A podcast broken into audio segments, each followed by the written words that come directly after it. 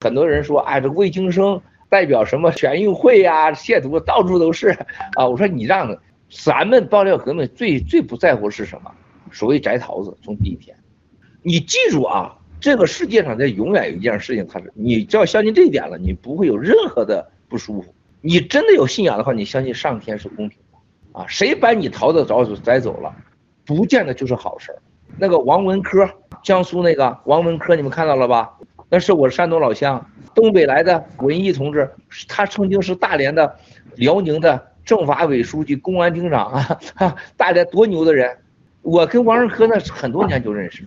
王文科这个小子，那是孟建柱的。我我在二零一七年直播，我讲过孙立军、王文科，还有陈真，是孟建柱的几大剑客，记得吧？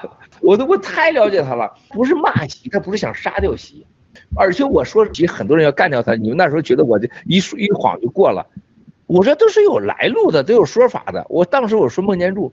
而且我说孟建柱已经完，孟建柱已经在二零二零一九年基本失去自由。你可以看这个路子就看得出来，他完全没有自由的，就是因为这几个人。你看孙立军被抓了，抓了孙立军就等于是人抓了我的草根小哥一样。那你郭文贵下个就供你郭文贵去了，你草根都被抓了，肯定要下个就对你，那是常识是吧？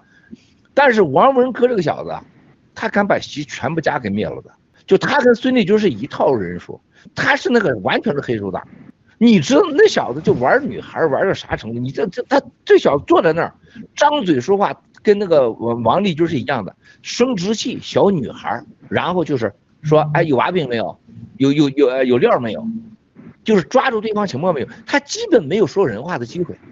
见了领导了，哎呀，松了肩啊，首长首长首长，哎，喝酒喝酒，他不会说人话，这就是中国的政法委。这个有一次我记得特别清楚，王润科上我那喝酒去。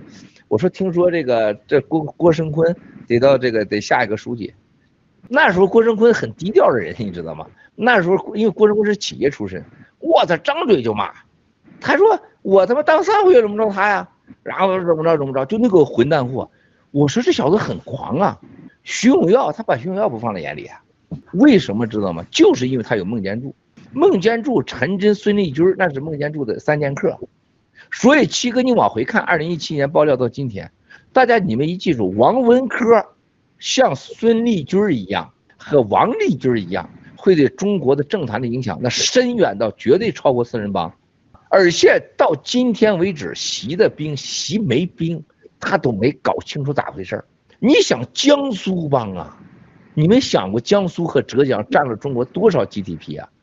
而且江苏、浙江和广东、上海帮加在一起就是半个中国了，而且这小子是横跨整个中国的几大核心地，重庆，重庆是啥地方？你们发现了吗？重庆出两，重庆的出出俩人，政治谋杀，只要是重庆公安局长都参与政治谋杀，都都干这事儿。重庆公安局长那个位置没好下场了，这个重庆市委书记几乎都要毛大卫，所以重庆出俩人。